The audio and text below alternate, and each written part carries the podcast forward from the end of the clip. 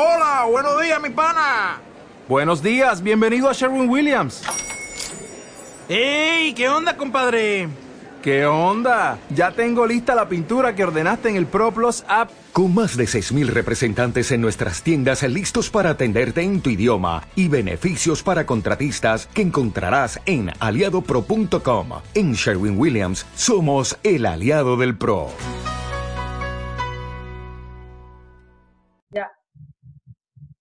Hola, ¿cómo están? Bienvenidos y bienvenidas a Susurros desde el Alma. Somos Laura Bosco y Victoria Vos y hoy les traemos un tema que todos estaban esperando seguramente, porque es un tema muy lindo. Eh, hoy vamos a hacer una pequeña introducción a lo que es el, mundo de las parejas, cómo son los acuerdos de pareja y cómo llegamos a esos acuerdos. Así que, bueno, Victoria va a empezar. ¿Cómo estás? Hola Laura, hola a todos. Bueno, hoy vamos a hablar de un tema buenísimo que está muy aclamado, eh, cómo nos emparejamos. Bueno, si nos vienen escuchando en susurros, ¿no? En todos los videos que ya vamos teniendo, se van haciendo una idea, ¿no? De cómo nos vamos armando. Entonces, voy a, voy a, voy a introducirnos de nuevo en esto, ¿no? Eh, ya saben que desde la biografía humana lo que, lo que, lo que vemos es eh, la voz del niño, ¿no? Lo que el niño vivió, eh, lo que el niño sintió, ¿no? Por todo eso, ya si han escuchado el video de la sombra de Laura, saben cómo hay cosas que eh, de las que vamos creciendo, que, hemos sentido y que no vamos siendo conscientes de que nos han pasado, que no, nos acordamos y tal. Entonces, bueno, nacemos en una familia, ¿no? Determinada, con mecanismos determinados, ¿no? Ya cuando ya todos a esta altura estamos eh, crecidos y ya sabemos que no todas las familias son iguales, que hay eh, determinadas dinámicas en una que en la otra no están. Cuando crecimos nos dimos cuenta y digo, ah, esto también pasa, esto también pasa, no sabía en mi casa, no, ¿no? todo esto nos vamos sorprendiendo, con lo cual ya sabemos que eh, hay distintas dinámicas en, cada familia un mundo, ¿no? Esto que se dice tan... Y hay distintas dinámicas. Entonces, eh, en biografía humana le llamamos el escenario de infancia, ¿no? Eso que marca estas cuestiones, estas dinámicas, estos mecanismos que se daban en cada casa, ¿no? Y los, graficamos con una imagen de ese escenario vamos viendo qué, qué, hizo el niño, ¿no? ¿Qué, hemos hecho para sobrevivir, es el término que utilizamos, ¿no? A el desamor que hemos sentido, la soledad que hemos sentido, el desamparo, todo eso que como niños hemos necesitado o hemos sentido que hemos necesitado y que a, su vez hemos sentido que no hemos recibido, ¿no? Eh, aclaro de nuevo, estamos poniendo voz al niño, no estamos hablando de mamá, de qué hizo mamá, de qué hizo papá, ¿no? Ya sabemos que los padres hacemos todo lo mejor que podemos, pero aquí está el malentendido, ¿no? Del que ya hemos hablado en otros videos, de que, bueno, a veces hacemos cosas que, nuestros hijos no nos piden y, al revés. Em, entonces, eh, bueno, eh, vamos a ir creciendo y vamos a ir eh, desarrollando ciertos mecanismos. Esos mecanismos son formas de llamar la atención de mamá, ¿no? Es para, es para ser mirado, llamar la atención en el buen sentido, ¿no? Porque llamar la atención esto de, ah, está llamando la atención, ¿no? Si un niño llama la atención hay que prestársela. Sí, es muy gracioso porque todos dicen, lo hacen para llamar la atención. ¿Y por qué se la das si te está llamando la atención? Dásela. ¿No? Si un niño llama la atención, dásela, prestásela. Eh, entonces, claro, en el buen sentido, ¿no? Eh, eh, hacemos cosas para ser mirados por mamá, porque estamos, no nos estamos sintiendo lo suficientemente mirados y por ende amados, ¿no? Por mamá. Depende de la familia, va a depender lo que va a hacer el niño, cada niño, cada hermano, ¿no? Porque no todos los hermanos tenemos los mismos mecanismos, lo sabemos los que tenemos hermanos. Eh, por ejemplo, puedo enfermarme mucho. Si yo me enfermo mucho, eh, mamá viene, se acuesta conmigo, me toma la fiebre, me pone pañito, eh, me siente, se queda un rato más conmigo. Entonces yo aprendí, ¿no? Voy aprendiendo que enfermándome eh, obtengo mirada. eh, o me victimizo. Entonces siempre soy la que voy al cole y la que el, el, el, que pega de la clase siempre me pega a mí, ¿no? Entonces siempre estoy en el lugar de víctima porque siempre lloro y entonces cuando lloro viene la maestra, viene la psicóloga, llaman a mi mamá, llaman al compañero, todo el mundo me pregunta qué me pasa, por qué estoy llorando, ¿no? Eh, o soy el que pega, ¿no? Entonces yo si pega, obtengo mirada, porque viene la maestra y me dice, fulanito, eh, no tenés que pegar, ¿no? Pero en, ese, en ese regañarme sería la palabra en España, en Argentina decimos más, eh, me retan, ¿no?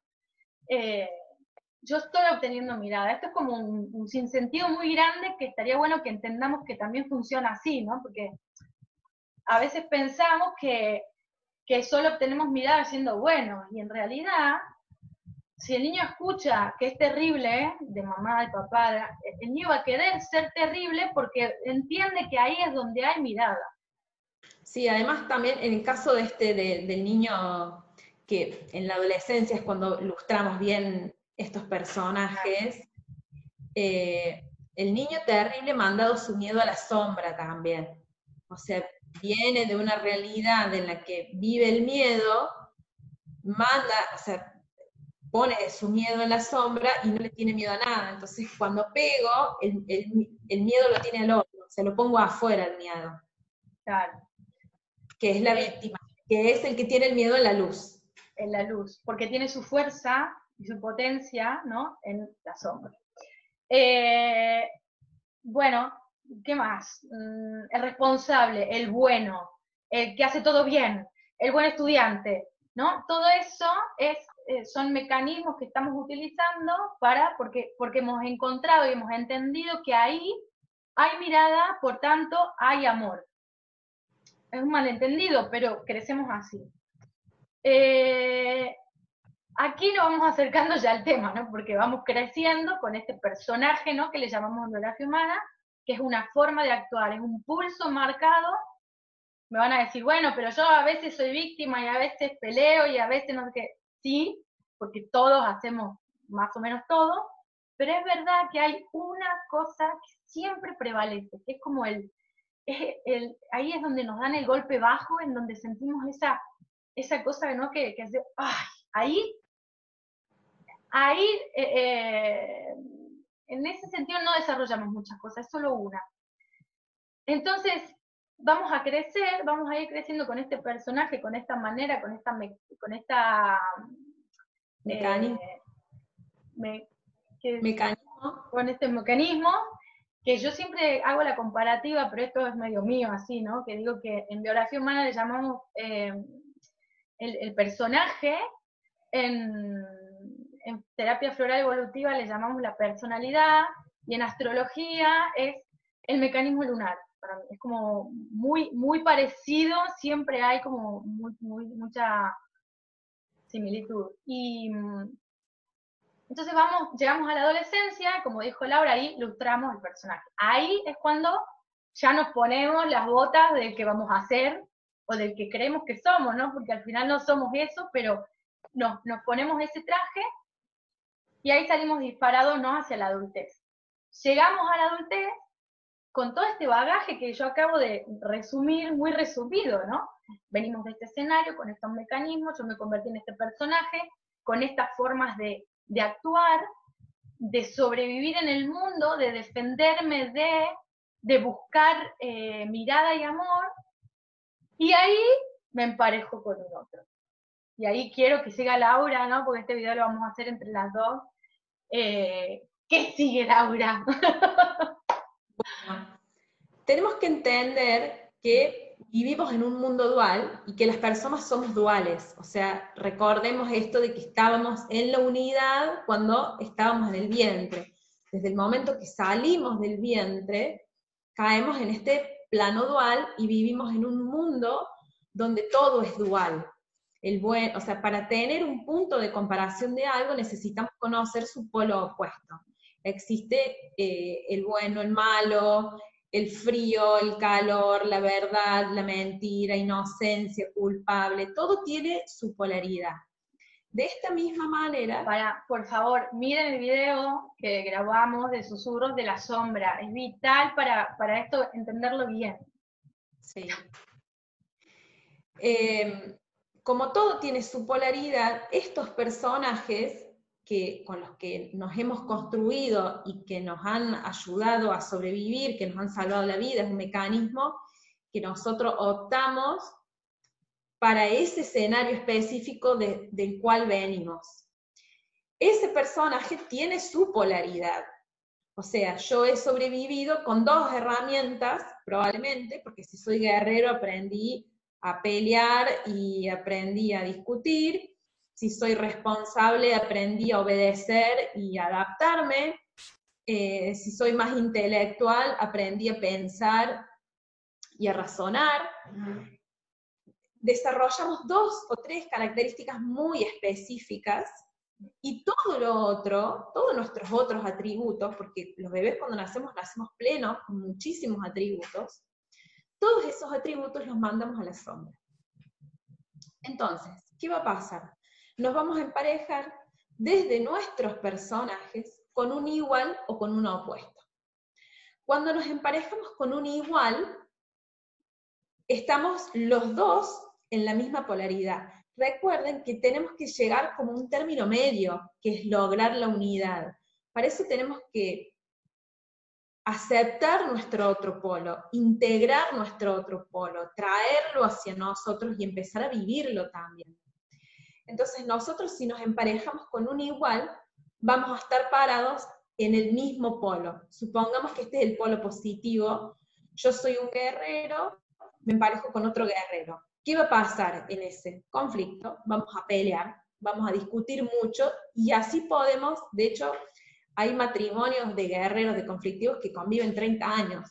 Los hijos no entendemos cómo el matrimonio sobrevive porque se han matado toda la vida, pero ese es el acuerdo de emparejamiento. Así funcionan los dos. Tienen sus ventajas y desventajas, que no las vamos a hablar hoy porque no es el tema. Pero sí que así conviven. De la misma manera, si yo me emparejo con alguien, eh, yo soy muy responsable y me emparejo con alguien que es tan responsable como yo, ese va a ser el valor de la casa. No vamos a admitir ningún gris. Todo tiene que ser de acuerdo a ese valor. Em, ¿Cuál es la otra que habías mencionado? si los dos somos víctimas, por ejemplo, si los dos estamos polarizados en el, del lado de la víctima, esa relación, imagínense nuestros hijos pobres, van a tener que ser ellos muy fuertes porque no hay un padre sólido que se haga cargo cuando yo tengo dos padres muy víctimas, muy infantiles. Por eso es importante que si nos reconocemos de alguna manera, podamos integrar la otra parte. Ahora, ¿qué pasa cuando nos emparejamos con nuestro polo opuesto? Un guerrero se va a emparejar, por supuesto, con una víctima. También va a haber peleas, pero solamente va a haber una herida. En teoría, ¿no? Siempre va a haber una herida. Si nos emparejamos desde yo soy muy responsable y me parejo con alguien muy irresponsable, el responsable va a ser el que se ocupe de todo, va a ser de una demanda, eh, todas las responsabilidades que tiene, el otro no se va a hacer cargo de nada, pero a su vez, al que es responsable le gusta estar un poco en este lugar, porque es el que dirige la batuta también. Claro, controla. Controla. Bueno, este es otro personaje, el que controla parejo con alguien que no controla nada, que no tiene idea de nada, que siempre le preguntas, el famoso que le dice que todo, no sé. No sé, no me acuerdo, no sé, no pregunté, yo no sé, o sea, no se hace cargo de nada. Em, después tenemos también personas muy serviciales, eh, que se emparejan con personas muy demandantes, que tienen un deseo muy fuerte, que siempre saben lo que quieren, que saben lo que quieren hacer. Entonces el servicial, ¿qué hace? Se, gira en torno a este que tiene el, deseo. Eh, bueno, hay muchos, hay muchas maneras de emparejarse, pero lo que queríamos que quede claro es esto de que primero conformamos un personaje que nos da amparo a esa realidad que vivimos, y segundo es que nos vamos a emparejar con alguien que sea un igual o un opuesto. Siempre nos dicen las cosas, no, mi marido nada que ver conmigo. Bueno, precisamente es en el otro donde yo tengo que ver cuál es la polaridad que yo tengo que trabajar. Si yo estoy muy polarizada en la víctima, tengo que empezar a, polarizarme un poco más en ser más fuerte. Porque ahí es cuando el otro... A pegar. Claro. Ahí es cuando el otro se convierte en un maestro, ¿no? Porque realmente cuando uno ve cómo se maneja el otro, que es un opuesto, uno tiene un, maestro, porque tiene, es como una libreta, una orden del día a seguir, ¿no? Porque te enseña qué es lo que tenés que hacer vos, que lo tenés adentro tuyo, porque por eso estás emparejado con alguien así, si no, no estarías. Sí. Em, el curso de milagros dice que, no, que estamos percibiendo la separación, o sea, estamos viendo en el otro, nos estamos viendo separados, o sea, que eso que le pasa al otro, esa polaridad que el otro experimenta, no tiene nada que ver conmigo. Y nosotros tenemos que llegar a un término medio para empezar a experimentar la unidad, para fundirme con el otro. Eh, esta es la manera de, bueno, según el curso de milagros, cuando nosotros reconozcamos y aceptemos nuestras polaridades, es cuando se va a producir el regreso a casa, que dice que cuando volvamos, volvamos todos. No, no podemos dejar a los hermanos atrás. Pero es muy importante este concepto de polaridad, de separación y de volver a la unidad porque ahí es donde está el equilibrio en la pareja. Cuando nosotros encontramos el equilibrio en la pareja, dejamos de necesitarla también. Dejamos de necesitar que el otro, eh, dejamos de necesitar como, si fuera el aire que respiramos el otro. Y la pareja se, se hace como un feedback, ¿no? Como algo circular, como una retroalimentación. Eh, este es el lugar al que deberíamos de llegar con la pareja. Llegar al lugar en el que estamos juntos, pero no porque nos necesitamos, sino porque nos acompañamos, nos promovemos, eh, nos experimentamos, nos sentimos. Es como que nos volvemos uno solo también. Eh, es curioso lo que decís, porque dicho así, hay mucha gente que pueda decir, pero esto es como una locura, ¿no? ¿Cómo no voy a, cómo no voy a necesitar? casi que a, veces tenemos relaciones eh, amorosas en las que si no nos necesitamos, creemos que no nos, no nos amamos, ¿no? ¿Esto cómo es? Te la, te la dejo ahí, te entrevisto aquí en medio. Viste que te preguntan en la consulta, ¿y el amor? y bueno, el amor llega ahí. Claro. El amor ahí, no nos emparejamos realmente desde el amor, nos emparejamos desde nuestros personajes, con todas nuestras dificultades, eh, con todas nuestras dificultades en la mochila, con todo nuestro desamparo, eh, prácticamente sin tener muy pocas herramientas de qué ha sido el amor, porque muchos de nosotros tampoco lo hemos experimentado, no sabemos lo que es amar, porque si no lo aprendimos en la infancia, después no, no tenemos cómo salir a entrenar en el amor. Entonces nos emparejamos desde nuestros personajes, desde la necesidad, desde nuestros miedos, esperando que el otro nos complete. Llene mi agujero, como digo yo, ¿no? Estamos esperando que venga el otro y te llene el agujero que sentí, porque y cuando el otro no está para llenarte el agujero, te enojas. Sí. ¿no? es un malentendido muy grande, ¿no? El, el, que hay. Sí. Siempre tenemos que recordar que los adultos debemos dar. Nosotros necesitábamos recibir cuando fuimos niños. Necesitábamos ser mirados, cuidados, respetados, abrazados, entendidos, sentidos.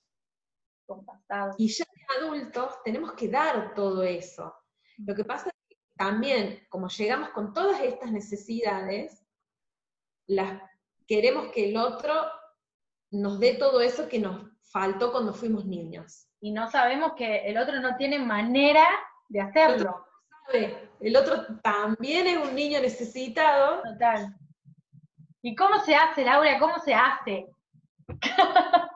bueno, precisamente ahora que estamos en cuarentena, no sé si este video va a salir cuando todavía esté la cuarentena, espero que sí. Sí, este lo largamos hoy. Dale. Eh, pero este es un buen momento para, para quien venga haciendo su indagación, la retome, y quien no está haciendo su indagación, la empiece. La empiece. Es un momento que estamos atravesando en el que nos estamos nos hemos aislado y no podemos experimentar nada del exterior, es un buen momento para que empecemos a experimentarnos en nuestro interior y también andamos un poco, un poco revueltos con todo esto, ¿no? Un poco, un poco removidos de, de todo esto que nos trae. Entonces es un buen momento para, para investigar, para indagar, porque estamos más sensibles y eso para los trabajos de indagación es bueno. Está bueno autoconocimiento, no hay otra. no hay otra porque cuando vos te conoces completo, podés entender desde dónde, eh, dónde están tus necesidades y podés darte cuenta cuando estás pretendiendo que el otro te la llene y podés parar de pedir que el otro te la llene y hacer un trabajo para hacerlo por, por vos misma. Bueno, eh, es buenísimo. este punto en el, cuando hacemos la biografía humana y llegamos a este punto, nosotros le contamos al consultante todo lo que pasó en su relación. Y nos dicen, sí, es así, pasó todo eso. Y después creemos que no, entendemos por qué nos pasan esas cosas con nuestras parejas. Y no es tan difícil. Lo que pasa es que tenemos que entendernos bien, bien desde el comienzo. Nuestra base. O la típica, la típica que te dicen, pero no era así. Yo cuando lo conocí no era así. Tenemos nuestro, nuestro inconsciente que funciona como un radar, funciona perfecto. Funciona perfecto, funciona mucho mejor de lo que funciona nuestro consciente. Les comunico. Eh, bueno, me encantó, creo que está buenísimo. Hay que seguir hablando de este tema que me encanta. Y, además creo que es muy esclarecedor para todos. ¿Cómo? Tenemos que hablar de esto que quedó, dije, de los pros y los contras de cada pareja. Sí, total, porque ahí se mueve mucha, mucha, mucha cosa. Bueno, vamos a dejarlo por aquí. Ya sabéis, estamos en, bueno, en YouTube, esto está en YouTube, en Facebook, Instagram, Spotify. Eh, suscríbanse, denle la campanita para que se active y nos vemos en otro capítulo de estos de susurros. Chao.